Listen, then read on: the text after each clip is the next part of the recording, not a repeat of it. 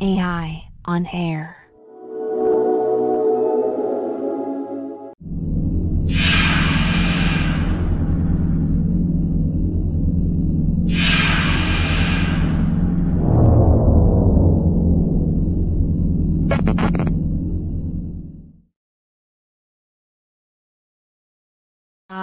AI eh, On Air, el podcast de Making Science que nos va a ayudar a explorar el fascinante mundo de la inteligencia artificial y todo lo que conlleva. Eh, el impacto que, está teniendo y que va a tener en diversas áreas y cómo eh, utilizarlo y cómo aprovecharlo. Eh, mi nombre es Reyes Justribo, soy directora general de IAB Spain y agradezco muchísimo a Making Science que, me haya brin- brindado la oportunidad para presentarlo y, para moderar la mesa que hoy tenemos. Este primer capítulo, y tendremos varios, pero este primer capítulo trata sobre cómo la inteligencia artificial eh, impacta y ahora veremos si ayuda o no a, la creación. Y lo hemos llamado inteligencia artificial creativa, el impacto de la inteligencia artificial en la creación y en el marketing. Hoy nos vamos a sumergir en ese debate que a mí me parece apasionante y más con los invitados que tenemos y veamos cómo efectivamente está transformando la creatividad y el marketing y, para guiarnos en ese viaje eh, hemos o contamos con, desde mi punto, tres invitados de, de auténtico lujo. Eh, empezamos por Jesús Serrano, que es Principal Program Manager en Microsoft. Bienvenido. Eh, Fernando Gracia, que es Head of Auto, Sports y Entertainment en Meta. ¿Qué Correcto, tal? buenos Buenos días. días. Y Víctor Álvarez, que es director creativo en Making Science. ¿Qué tal, Buenos Víctor? días. Buenos días. Bueno, además de las preguntas que yo les voy a ir haciendo, todos vosotros, la audiencia, podéis eh, ir dejando vuestras preguntas que eh, iremos contestando durante el podcast y las que queden fuera por tiempo o porque sea algo muy concreto que, no se pueda contestar eh, en, vivo y en directo, no os preocupéis que luego eh, se contestarán sin problemas, así que no quedará ninguna sin, contestar. Entonces, me gustaría empezar por ti, Víctor, y, algo que está muy en la cabeza de todos y es la inteligencia artificial en creatividad. ¿Ayuda o hace más complejo el trabajo de los creativos? ¿Los creativos al final eh, van a dejar de existir como tal porque la inteligencia artificial va a ser un poco quien los sustituya? ¿Tú cómo lo ves? ¿Cuál es tu opinión? Eh, esperemos que no, que no nos sustituya, porque entonces eh, ya ni siquiera haremos podcast ni podremos hablar de estos temas.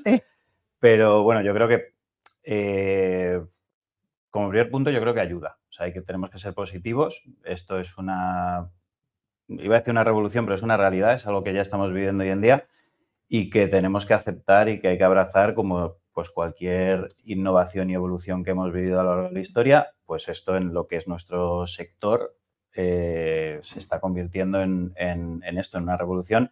Yo no, o al menos desde que yo estoy metido en esto, no recuerdo un cambio, un avance tan significativo como la irrupción de la inteligencia artificial y creo que, que ayuda y es positivo. Incluso desde el aspecto de la creatividad, que a priori pues podríamos decir, ostras, a ver si lo hace, lo hace la máquina por nosotros, desaparecemos. Pero yo creo que todo lo contrario.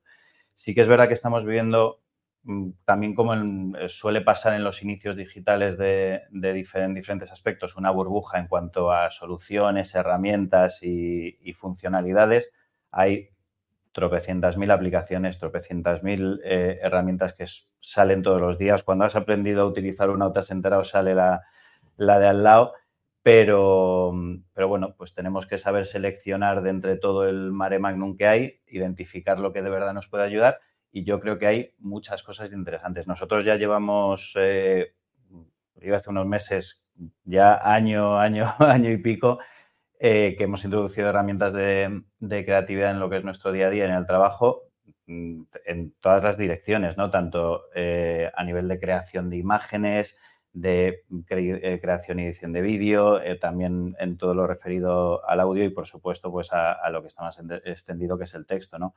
Ahora, pues con estas herramientas podemos conseguir cosas que, que antes era impensable, ¿no? En, en, cuanto, en, cuanto, a retoque de imagen, ¿no?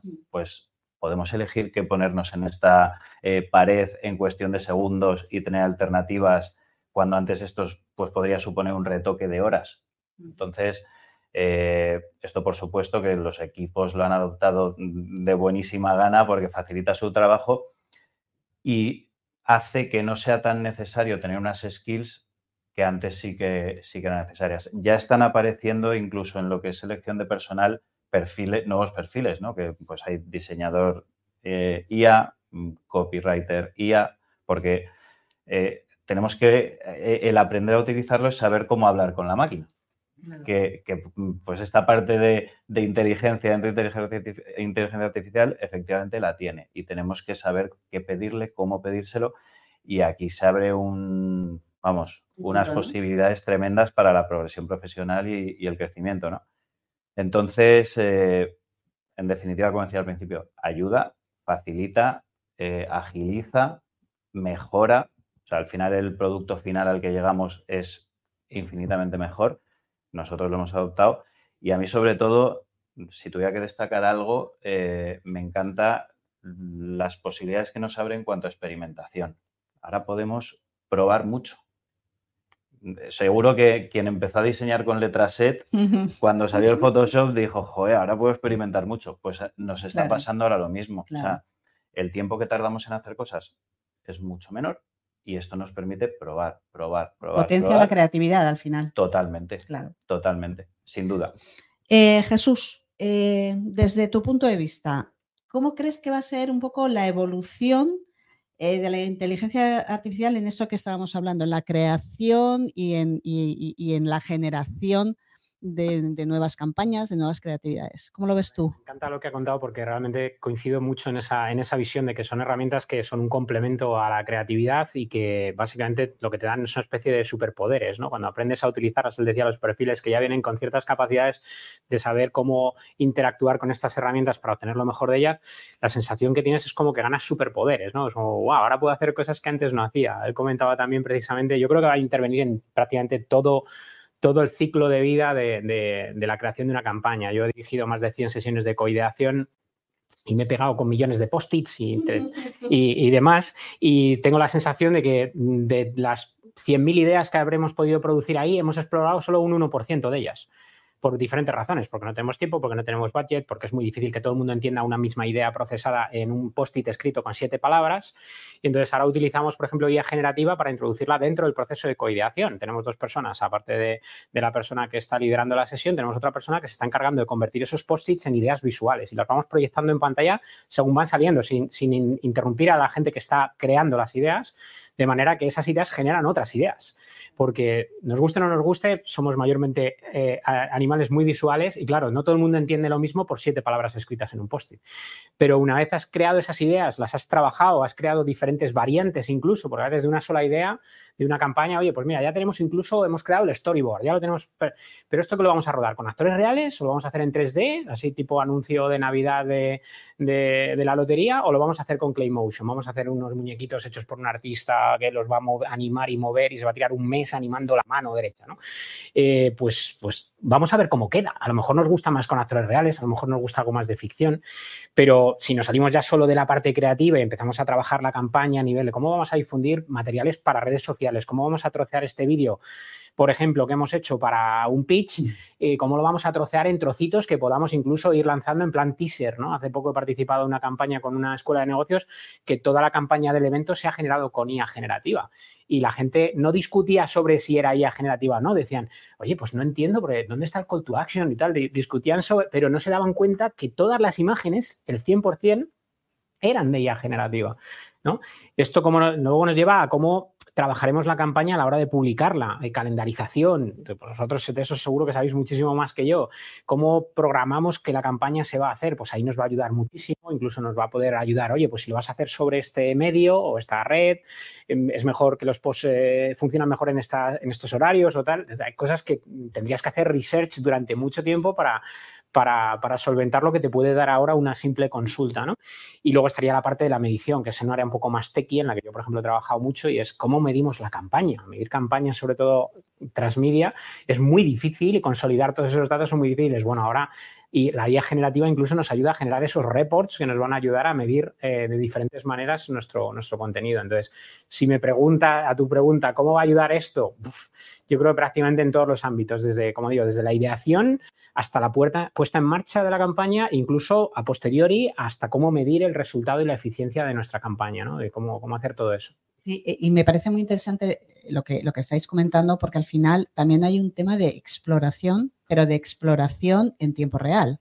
Con lo cual, eh, estás eh, llegando mucho antes a, esa idea final y estás llegando también de una manera mucho más eficaz a tu target. Entonces, eh, en ese sentido, Fernando, todo esto que estaba comentando Jesús, estoy convencida de que tú también has experimentado ese tipo de, momentos. ¿Cómo, ¿Cómo, lo estáis viendo vosotros? ¿Cómo lo estáis haciendo? Cuéntanos. Si me permites, yo voy a arrancar con una especie de reflexión. Venga.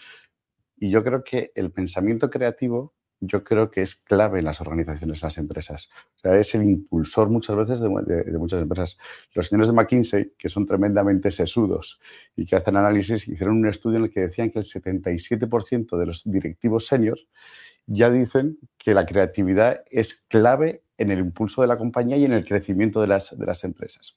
Al final, las empresas probablemente las marcas son contadoras de historias, es decir, el famoso storytelling.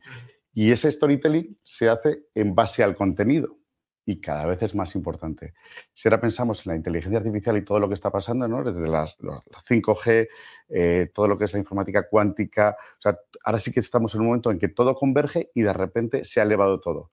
Con lo cual yo creo que eh, lo que va a pasar, lo que ya está pasando, es que traspasamos fronteras. Y me gusta remarcar la idea de traspasar fronteras. ¿no? Es decir, yo no sé si los creativos se van a convertir en Mozart y en Picasso de sus materias, pero desde luego van a poder ir mucho más allá de lo que venían siendo eh, históricamente.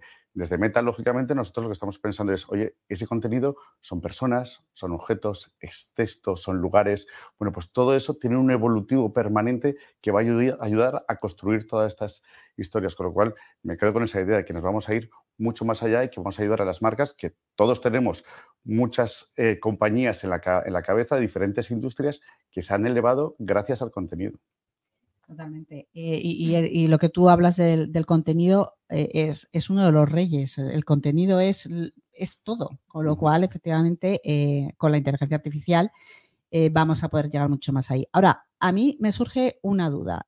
todo esto que comentáis está fenomenal y, y, es que además os oigo hablar y bueno, da ganas de ponerte. O sea, quiero decir, es impresionante. Ahora bien, si yo soy una empresa, yo digo, yo soy una empresa normal, ¿eh? de cuatro, de cinco, de diez empleados, ¿no? que ya sabemos que son la mayoría en España. ¿Esto es para mí?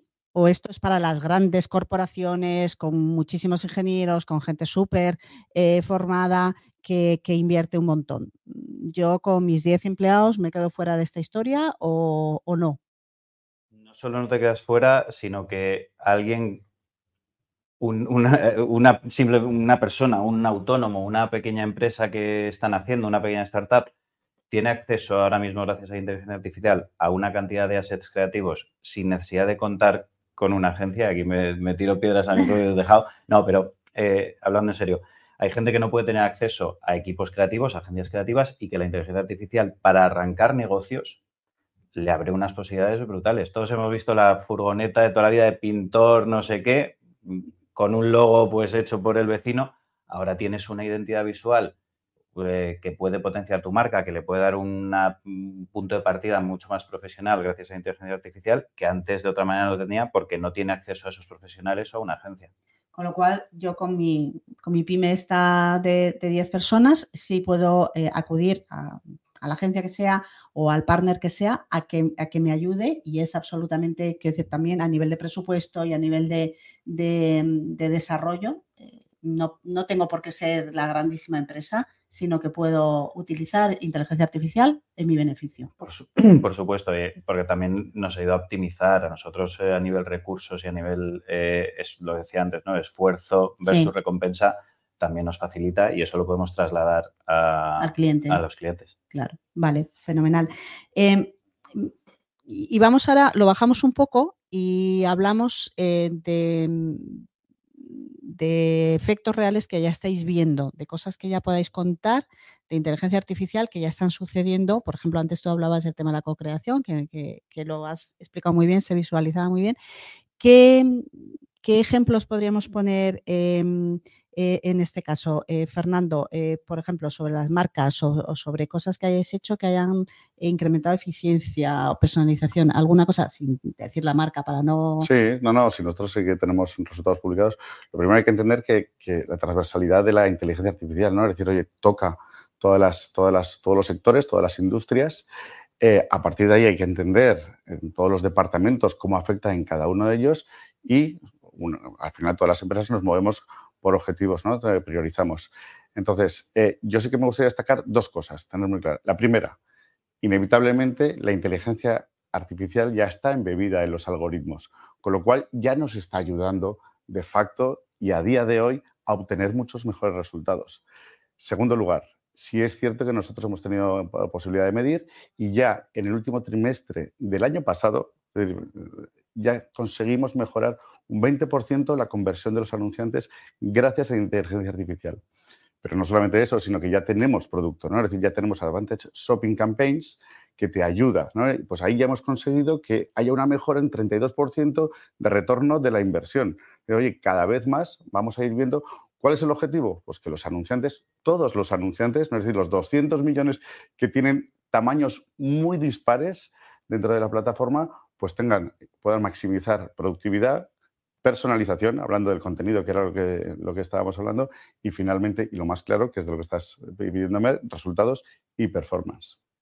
Y en, en vuestro caso, Jesús, algo que nos puedas contar. Eh, yo, eh, eh, por la parte más Microsoft de, mi trabajo, es cierto que en nuestra visión, él lo contaba, ya está integrado en todos los sitios. De hecho, nosotros acabamos de anunciar que ya va a estar integrado desde el propio sistema operativo hasta pasando por, por, el propio buscador, que lleva meses y con un éxito brutal. La mayoría de la gente se ha sorprendido de cómo una tecnología tan novedosa funciona tan bien desde el principio, ¿no? Y, y cambia incluso tu forma de buscar. Antes buscabas y te salía 10 millones de resultados. Dices, uy, qué bien. qué bien. Solo me toca seguir dándole aquí a la... De hecho, hay estadísticas que hablan de que prácticamente nadie pasa de la segunda página de resultados nunca, ¿no? Entonces, obtener 10 millones de resultados está fenomenal, pero igual nunca. Entonces, fíjate cómo cambia la búsqueda ahora cuando tú buscas algo y literalmente te elabora la respuesta con el resultado, te pone además, porque añade, el, buscador, el buscador añade algo que, por ejemplo, herramientas como modelos como ChatGPT no añade, que es la factualidad la capacidad de tener la ventaja de estos grandes modelos de, lenguaje, pero integrados con las capacidades de la búsqueda, de manera que el resultado que te da no es solo ficticio, no es una alucinación pura y dura, sino que literalmente te pone el enlace, que sepas que esto que te he contado en realidad está elaborado gracias a mi modelo, pero también está elaborado con este enlace que tienes aquí debajo. Entonces puedes ir a visitar el enlace original y encontrarlo. Esto también cambia un poco la forma en la que las empresas van a tener que empezar a pensar eh, el, SEO famoso, ¿no? Y cómo van, a, cómo van a hacer que esos resultados sean relevantes para esos modelos que los entienden. Pero, como digo, esto va a estar integrado en las grandes suites de productividad, por supuesto en la nuestra, como, como es Office, va a estar integrado, ya está anunciado que está integrado en PowerPoint, en nuestro Excel, en nuestro correo. Eh, lo vamos a usar incluso en las herramientas de reporting que contaba antes, que yo utilizo mucho, y cómo esto nos va a ayudar a ser más productivos, pues desde que escribimos un correo en el que voy a comunicar, oye, que la campaña va a ser esto, hasta, hasta cómo voy a elaborar la presentación final en PowerPoint y cómo, y esto es algo que todos lo hemos sufrido algunas veces, ¿no? Que cómo hago, cómo empiezo con una hoja en blanco en PowerPoint.